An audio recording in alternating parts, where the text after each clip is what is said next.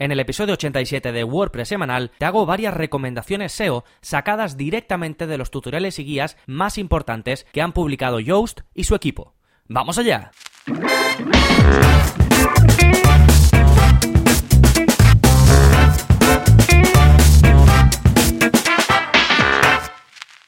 Hola, hola, soy Gonzalo de Gonzalo Navarro.es y bienvenidos a WordPress Semanal, el podcast en el que aprendes WordPress de principio a fin, porque ya lo sabes, no hay mayor satisfacción que la de crear y gestionar tu propia página web con WordPress. Y yo estoy aquí para enseñarte más WordPress, para ayudarte a que sigas gestionando de la forma correcta tu página web, para enseñarte desde cero a crearla si aún no la has creado. Y vamos a hablar de un pilar fundamental dentro de la creación de, páginas web, que es el SEO, ¿vale? Y una de las mayores referencias, por supuesto, que hay en este mundo, sobre todo enfocado a WordPress, es Yoast. Simplemente porque su plugin es el más popular y porque, por supuesto, eh, sabe muchísimo, muchísimo sobre SEO. Entonces hoy te voy a hablar de cosas que él recomienda en su blog que por cierto os recomiendo en sí su blog porque está súper bien estructurado, los contenidos son buenísimos y podéis aprender mucho de ello, ¿vale? Está en inglés, eso sí, pero bueno, si no os manejáis, al menos podréis ver cómo lo tiene estructurado y demás, ¿vale? Antes de meterme de lleno con las recomendaciones, que voy a hablar sobre cinco en concreto, te comento rápidamente las novedades en gonzalonavarro.es. Por un lado, nuevo vídeo de la zona código. Si la semana pasada os enseñé a crear una barra de notificaciones, una barra de avisos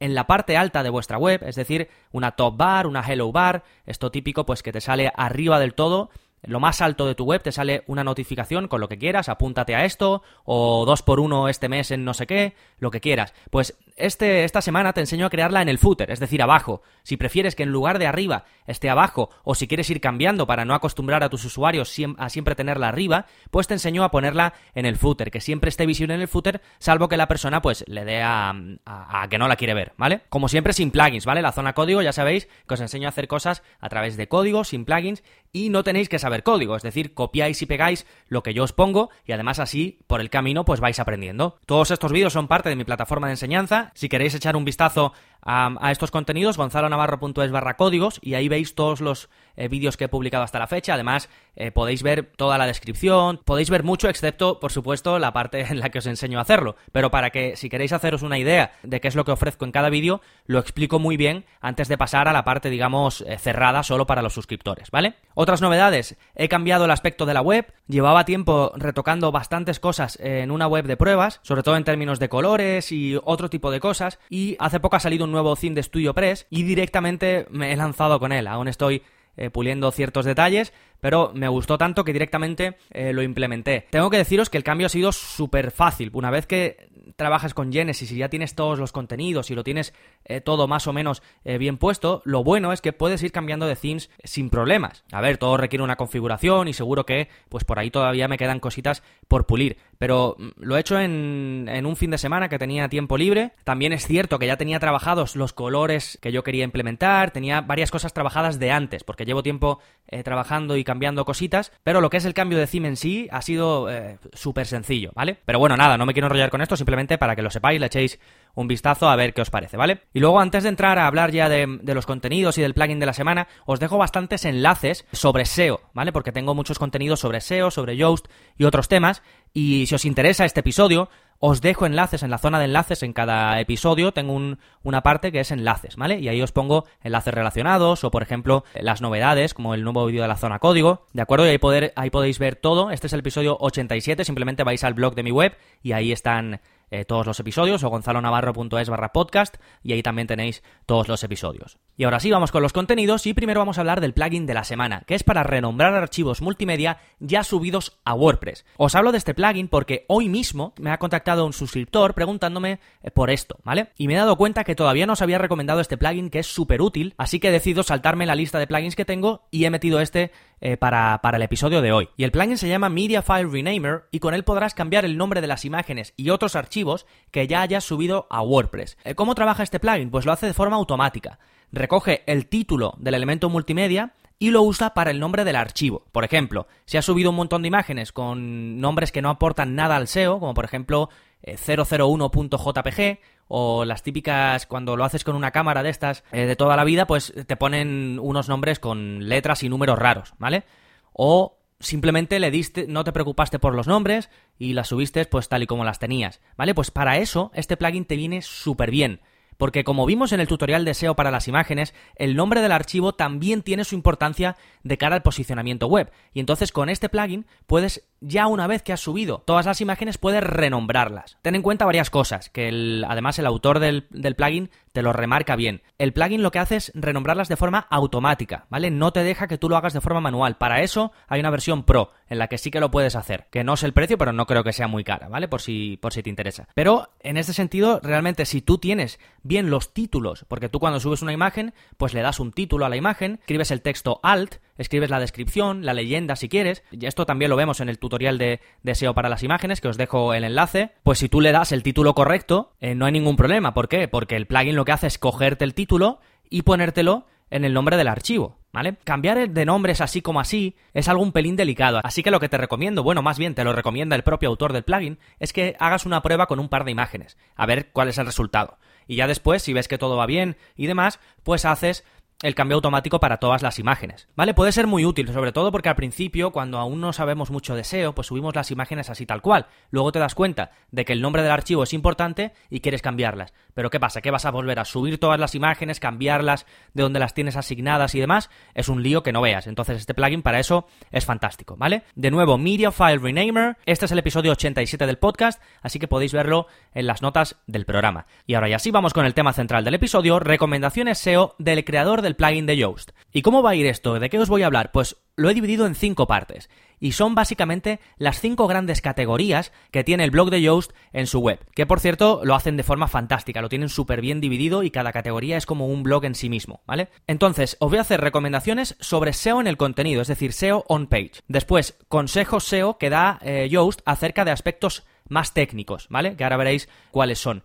Después, recomendaciones SEO sobre la experiencia del usuario, algo muy importante, ¿vale? Todo esto son, digamos, grandes pilares dentro del SEO. El cuarto punto del que os voy a hablar son consejos SEO para e-commerce, algo también bastante importante. Y por último, recomendaciones SEO para WordPress en general, ¿vale? Para aquí, pues hablar de, de algunos detalles más que además es también una gran categoría del, blog del, de SEO de Yoast, ¿vale? Dentro de cada apartado, de estos cinco apartados, os dejo un enlace para la categoría en concreto donde están todos los posts del blog de Yoast hablando al respecto de estas cosas, ¿vale? Para que podáis ampliar información, porque yo simplemente os voy a dar estas recomendaciones. Eh, por supuesto, no, no puedo contaros aquí 10, 10 posts en un episodio del podcast, ¿vale? Pero sí las ideas más importantes con las que te debes quedar y que quiere transmitir en este caso Yoast, ¿vale? Entonces, el primer gran eh, apartado son recomendaciones SEO sobre el contenido. Esto lo trabajamos muchísimo en el curso de SEO porque Yoast está básicamente centrado en esto, en el SEO on page, ¿vale? Y tiene pues esa cajita que te aparece en los posts y las páginas para ayudarte y darte consejos sobre qué tienes que hacer para tener un buen SEO en el contenido. Y lo primero mm, que vamos a hablar es del contenido duplicado. Yoast tiene un post mm, muy completo sobre causas, errores y cómo corregir todo esto en la medida de lo posible. Entonces Yoast establece las causas más comunes para el contenido duplicado. Contenido duplicado básicamente ya sabéis que es poder llegar al mismo contenido de dos formas distintas. Esto quizás para eh, los, tus lectores no es un problema, pero sí para Google, porque imagina que está eh, navegando por tu web, que llega a un punto en el que tiene que tomar dos direcciones. Y resulta que las dos llevan prácticamente a lo mismo. Google tiene que decidir cuál muestro, muestra esta, muestra la otra, y como tiene que hacer todo eso, pues te penaliza, ¿vale? Porque tú no te, no te has encargado de tenerlo bien optimizado y de que eso no ocurra. Entonces, em, las grandes causas que comenta Jones, primero es no entender bien el concepto de URL. ¿Esto por qué ocurre? Pues por ejemplo, tú en tu web, tú tienes un artículo y ya está, y tú sabes que ese es un, un artículo y que lo has escrito una vez y no, no puede estar duplicado porque no lo has escrito dos veces. Bueno, depende. Si no tienes bien configurada tus URLs, puede que ese artículo se muestre en tu web.com barra nombre del artículo y también que se muestre en tu web.com barra categoría barra nombre del artículo. Esto es claramente contenido duplicado. Si tú entiendes bien las URLs, esto no te va a ocurrir. ¿De acuerdo? Esto es uno de los ejemplos que comenta. También el tema de www en contra de no tener las tres W. Esta es una de las más típicas aunque yo creo que Google y demás ya tiene esto bastante bien trabajado, mi opinión es que no te lo va a tener en cuenta como contenido duplicado, pero por si acaso mejor tenerlo bien. Entonces lo ideal es que te decantes porque tu web se muestre con las tres W o no y que uno apunte al otro, ¿vale? Bueno, y muchas más recomendaciones que da Yoast en su post, te dejo un enlace por si quieres eh, ver más, pero simplemente que tengas en cuenta esto del contenido duplicado y lo trabajes, ¿vale? Esto puedes verlo en Google Webmaster Tools, ahí Google te dice si tienes contenido duplicado y además te dice también cómo solucionarlo. Más recomendaciones SEO sobre el contenido, pues eh, nos da 10 consejos para hacer un SEO page amigable, ¿vale? El SEO page ya sabéis que es las estrategias que llevamos a cabo cuando estamos escribiendo un contenido y queremos que ese contenido eh, posicione bien, ¿vale? Luego hay otros muchos factores a tener en cuenta, pero en este caso estamos hablando de SEO on page. Os voy a, comentar rápidamente los 10 consejos que da Yoast. Número 1, piensa antes de escribir. No te pongas a escribir como loco, sino que piensa el objetivo, cuál es, qué quieres conseguir con ese post, qué quieres transmitir. Esto es importante y no ponerte a escribir y ya está. Una vez hagas esto, escribe tu propia estructura, qué vas a poner en la introducción, qué vas a poner en el cuerpo y qué vas a poner en la conclusión. Después usa párrafos, ¿vale? Todo el mundo usa párrafos, pero tienes que, que, tener claro que tengan sentido. Los párrafos, esto ya es algo no, que no tiene que ver con el SEO, sino con la forma de escribir. Cada párrafo habla de una cosa en concreto. No empieces una nueva línea porque queda bien. Es decir, respeta los párrafos en ese sentido. Al final, eh, Google sí es una máquina, pero lo que quiere es contentar a los lectores. Si tú no tienes a los lectores contentos y no tiene sentido lo que estás escribiendo, pues Google tampoco te va a beneficiar y además cada vez es más inteligente, no es como antiguamente que mm, pues se podían hacer muchas trampas y muchos trucos. Usa títulos, son muy importantes para la facilidad de lectura, algo que importa a tus lectores porque van a poder leer bien tus contenidos, pero también es importante para el SEO porque ayuda a Google a eh, coger los aspectos más importantes y por tanto entender mejor tu contenido. Cuanto, cuanto más entienda Google tu contenido, mejor vas a poder rankear. Usa lo que Joe llama signal words, que son básicamente palabras que ayudan a, a, los lectores a moverse por tu contenido y a coger la idea principal. ¿Qué tipo de palabras son estas? Pues por ejemplo, en primer lugar, finalmente, sin embargo, por supuesto, como consecuencia, por esta razón, digamos, son palabras o pequeñas frases que guían al usuario. Otro consejo que dan es que permitas que otra gente lea tus contenidos y le preguntes si entiende la idea principal del texto. Porque muchas veces, pues tú tienes tan claro de lo que estás escribiendo que a lo mejor das por hecho cosas que el lector no necesariamente va a conocer. Consejo número 7 que te da Yoast, optimiza el número de palabras de tu artículo. Yoast nos recomienda que haya un mínimo de 300 palabras, ¿vale? Y nos dice que a Google le gustan los eh, contenidos largos. Pero por otro lado nos dice que cuidado porque a los lectores puede asustarle un contenido demasiado largo. Entonces nos recomienda parar en torno a las 700 palabras. Esto es algo muy concreto, están dando datos muy concretos, pero eh, tienes que verlo porque dependiendo de tu nicho y demás, esto puede cambiar, ¿eh? Pero sí que nos dice una cosa muy interesante, que por norma general eh, debes utilizar tu término de búsqueda, es decir, la keyword por la que estás posicionando, entre un 1 y un 2% del texto. Es decir, si tienes un artículo de 300 palabras, deberías mencionar tu, keyword o tu término de búsqueda entre 3 y 6 veces. Sin embargo, si lo tienes de 700 palabras, pues tienes que mencionarlo más veces. Consejo número 8, este es uno de los que más me gusta, hace, eh, pone enlaces a contenido previo. Si ya tienes contenido sobre el tema del que estás hablando, es muy importante poner enlaces, porque así em, Google puede relacionarlo todo y tu web estará muchísimo más estructurada. De nuevo, cuanto mejor entienda Google tus contenidos, más te va a beneficiar, ¿vale? Y en esto es algo que están haciendo hincapié el plugin de SEO Yoast últimamente con el em, contenido Cornerstone, es decir, los contenidos principales, que a lo mejor tienes cinco posts que son súper importantes, pero luego hablas más sobre eso. ¿Y qué vas a hacer? Pues que todos esos contenidos estén relacionados y todos apunten al principal. Por ejemplo, si yo hago la gran guía SEO para WordPress, eso tiene toda la pinta de que es un contenido principal, un, contenido esencial. Pues de ahí en adelante todos los posts, todos los contenidos que yo publique sobre SEO van a apuntar al contenido principal. Van a decir, por cierto, eh, tienes una guía completísima sobre SEO en WordPress que está aquí y pones un enlace hacia la guía, ¿vale? A eso se refiere con enlaces a contenido eh, anterior y a contenido esencial o cornerstone, que es como lo llaman en inglés. El consejo número, número 9 es que crees contenido de forma regular para que Google vea que tu web está activa y el contenido número 10 es que utilices su plugin de SEO eh, para ayudarte a todo esto, ¿vale? Que por supuesto, pues eh, al final eh, te meten en esto. Y es verdad, ¿vale? Yo utilizo el plugin de Yoast, tenéis un curso em, sobre cómo utilizarlo y es que te ayuda muchísimo, sobre todo, a tener claro y a que no se te olvide nada en términos de SEO on page o SEO en el contenido. Y la última recomendación sobre SEO en el contenido otro post muy importante que publican ellos, que tampoco me voy a meter eh, de lleno a explicarlo mucho porque si no se me va a ir el podcast a, a 3.000 horas, pero es por qué deberías de centrarte en las long tail keywords, ¿vale? Que básicamente son keywords más largas, son frases, no palabras clave muy concretas, y que te pueden ayudar mucho a posicionar. ¿Por qué? Primero, porque no están tan atacadas como otras keywords más competitivas, con lo cual es más fácil poder posicionar por ellas. Segundo, porque em, son términos que la gente busca. Si yo quiero saber sobre SEO, no voy a buscar SEO en Google, voy a buscar cómo hacer SEO correctamente en WordPress, por ejemplo. Pues esa es una long keyword.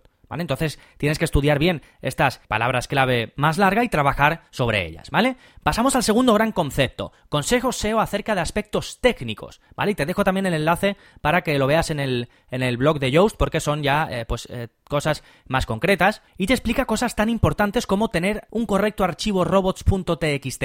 Yo te aconsejo que vayas a la web de Yoast y que busques su robot.txt, eh, ¿vale? Te vas a yoast.com barra robots.txt y ahí ves su archivo, ¿vale? O el de cualquier web que, que haya en WordPress, lo puedes ver así. Y tiene tres líneas. Échale un vistazo porque es muy interesante, tiene apenas tres líneas y eso es un correcto archivo robots.txt. Siempre va a haber matices dependiendo de tu web, pero en general te puedes guiar, eh, por supuesto, por el de Yoast. También te habla de, de, qué es y cómo utilizar hreflang, que esto sobre todo es importante para multisite. Y es básicamente un método para etiquetar páginas que tienen un significado muy parecido, pero que están enfocadas a distintos eh, idiomas o a distintas regiones. Y entonces es para no confundir a Google y tener todo muy claro, ¿vale? Esto sobre todo, como te digo, se utiliza en multisite y se llama la etiqueta hreflang, ¿vale? H-R-E-F, lang de language. Y entonces Yoast te explica su beneficio de, en el SEO, que es cómo utilizarlo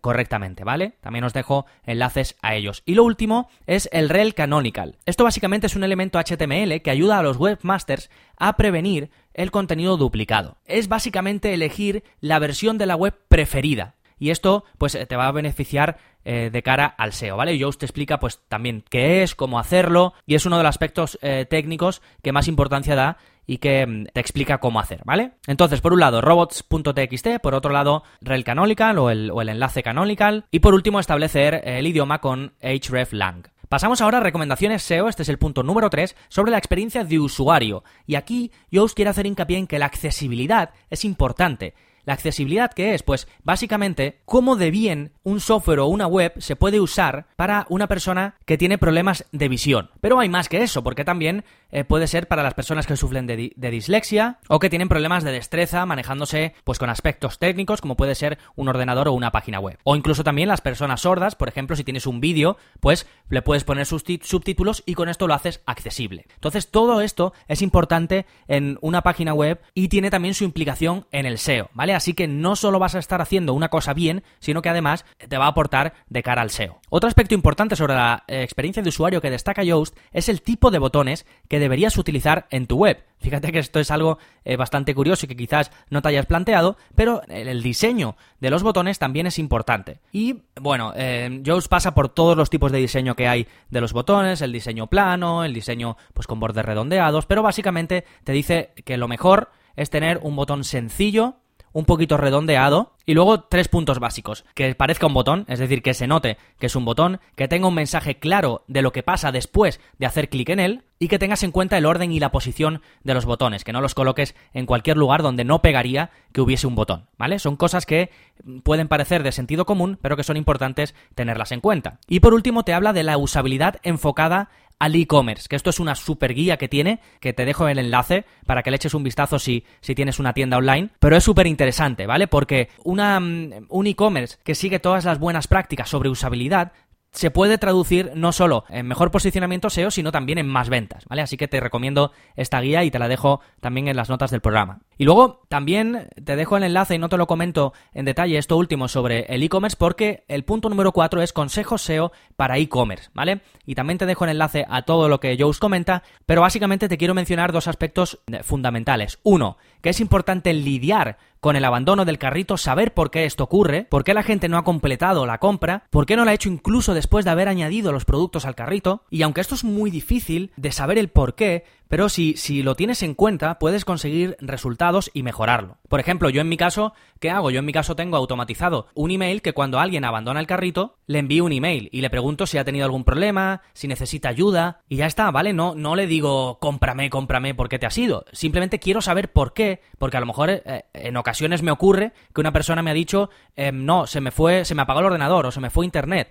Y yo solo ya con haberle escrito ese mensaje, pues esa persona que ya se había olvidado, al final compró o me dice que no está que al final no lo ha comprado porque no estaba seguro sobre esto, esto y lo otro. Pues yo le hablo sobre eso, eso y lo otro y una vez lo entiende, pues esa persona ya compra. Y además me sirve para como yo ya sé que esa persona no tenía claro eso, en la página donde vendo el producto lo explico mejor. Entonces, todo esto es importante también, por ejemplo, si lo está comprando desde móvil y, y el proceso es muy largo, el diseño es muy pobre, no hay los métodos de pago que la gente espera. Por ejemplo, en mi caso no tengo PayPal habilitado y algunas personas me dicen que no me compran porque quieren pagar con PayPal, ¿vale? Pues todo esto son datos que tú recoges y que te van a permitir mejorar eh, la experiencia de compra, la experiencia de carrito y, y, en general, pues las ventas en tu web. ¿Y esto qué relación tiene con el SEO? Pues también es importante porque un aspecto importante del SEO es cuánto tiempo pasa la gente en tu web, cómo de bien estructurada está tu web. Es decir, no solo tienes que tener bien estructurada la home, los posts, y las páginas importantes de tu web. También, por supuesto, la tienda, también, por supuesto, la página de carrito y todos y cada uno de los aspectos. ¿De acuerdo? El segundo consejo dentro del SEO para e-commerce que comenta Jones y que destaca es la importancia de búsqueda interna en los e-commerce. La búsqueda interna es crucial para las tiendas online. Cuanto más rápido llegue la persona al producto que desea, es más fácil que lo compre. Por eso las, las grandes eh, webs como Amazon, y este tipo de webs se concentran muchísimo, ponen mucho el foco en la búsqueda interna, es decir, que sea muy fácil buscar y encontrar lo que quieres. ¿Por qué? Porque tú vas ahí y tienes una idea clara y dices, quiero esto, pues lo buscas y como no lo encuentres, te vas, ¿vale? Cuanto más grande además sea tu tienda online, más importante es la búsqueda interna. ¿Y aquí qué puedes prestar atención? Pues a dónde pones la barra de búsqueda. Esto te puedes fijar en los grandes e-commerce y replicarlo para tu página web. Después, la página de resultados. También es importante cómo muestras tú los resultados después de que la gente busque. Si eso es un desastre y ahí no hay quien encuentre nada, pues ahí tienes cosas que mejorar. Después, que puedas filtrar opciones después de una búsqueda. ¿Vale? Imagínate que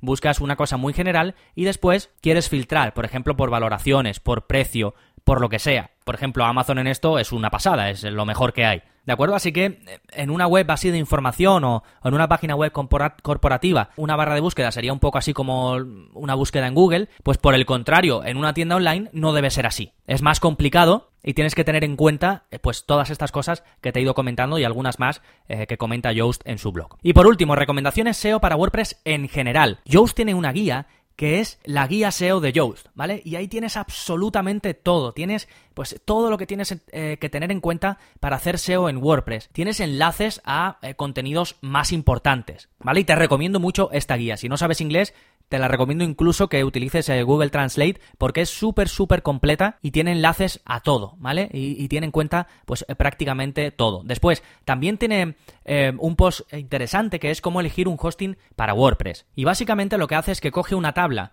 con los hostings que recomienda WordPress y algunos otros y te va diciendo si tiene lo que un hosting para WordPress debería tener, que es SSL gratuito, la última versión de PHP, las últimas versiones de curl y de MySQL, que tengan un CDN, que tengan un sistema de caché y que tengan un sistema de staging. Es decir, que tú puedas eh, probar tu web. Estas son las cosas que Yoast le da importancia y te pone pues lo típico de un tick verde para los que lo tienen y una X para eh, los que no. Además te dice eh, los idiomas que soporta o los idiomas en los que está estos hostings y se supone que te dice el rango de precio pero realmente lo tiene vacío en todas así que el precio eh, pues no te lo dice, ¿vale? Pero está interesante así para que tengas una vista muy general. Tampoco entra mucho en detalle, pero sí que esto te va a permitir quedarte con dos o tres y luego estudiarlos bien para ver cuál es el que, el que mejor te viene, ¿vale? Ya sabéis que yo siempre recomiendo SiteGround y que si queréis ir con la mejor oferta posible, si vais a gonzalonavarro.es barra hosting, pues ahí os redirige a la mejor oferta del momento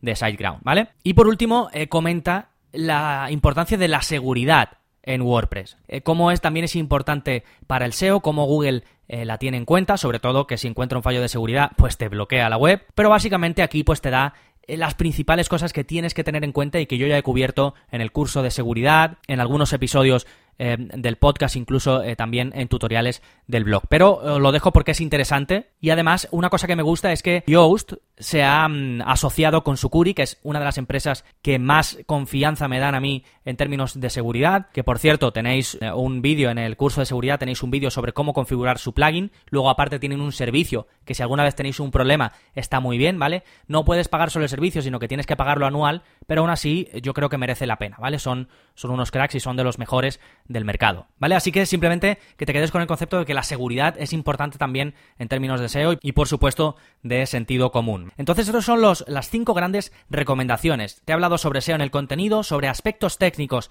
del SEO, sobre la experiencia de usuario, muy importante, sobre SEO para e-commerce y sobre recomendaciones SEO para WordPress en general. Te dejo un montón de enlaces a todo lo comentado, enlaces a contenidos míos relacionados, porque tengo varios episodios del podcast en el que te hablo más sobre SEO. Tengo el curso del plugin eh, de SEO de Yoast, tengo el curso de seguridad, que ahora en el último punto hemos hablado de seguridad. Y al modo de conclusión me gustaría que te quedases con que el blog de Yoast es un ejemplo perfecto de cómo hacer las cosas bien en términos de SEO. Y faltaría más porque eh, pues es una de las grandes referencias y eh, sería extraño que no fuese así, ¿vale? Así que te recomiendo que le eches un vistazo, no solo a sus contenidos, que son fantásticos, sino también a cómo lo tiene estructurado en grandes categorías. También, por ejemplo, a ver cómo tiene sus robots.txt y cómo tiene ciertas cosas. Y recuerda, para aprender de todo con WordPress, también deseo, echa un vistazo al área para suscriptores. Ya sabes que puedes probarlo durante 15 días sin compromiso, si te convence te quedas y si no, pues no pasa nada porque te devuelvo el dinero sin preguntas, ¿vale? Y nada más, si te ha gustado el episodio de hoy y quieres ayudarme a que siga creciendo, a que siga creando contenidos como este, ya sabes que una valoración en iTunes me ayuda mucho, es lo que me permite estar ahí y no tardas nada, ¿vale? En el enlace que te dejo o simplemente buscas en tu aplicación de iTunes, buscas WordPress semanal, me puedes dejar una reseña, pues nada, en muy poquito tiempo y a mí me ayuda de verdad muchísimo y además te lo agradezco un montón. Y a los que me escucháis desde iVoox también, muchas, muchas gracias por los comentarios que me dejáis, por los me gusta y por todo lo demás. Así que nada más por este episodio, nos seguimos escuchando. Adiós.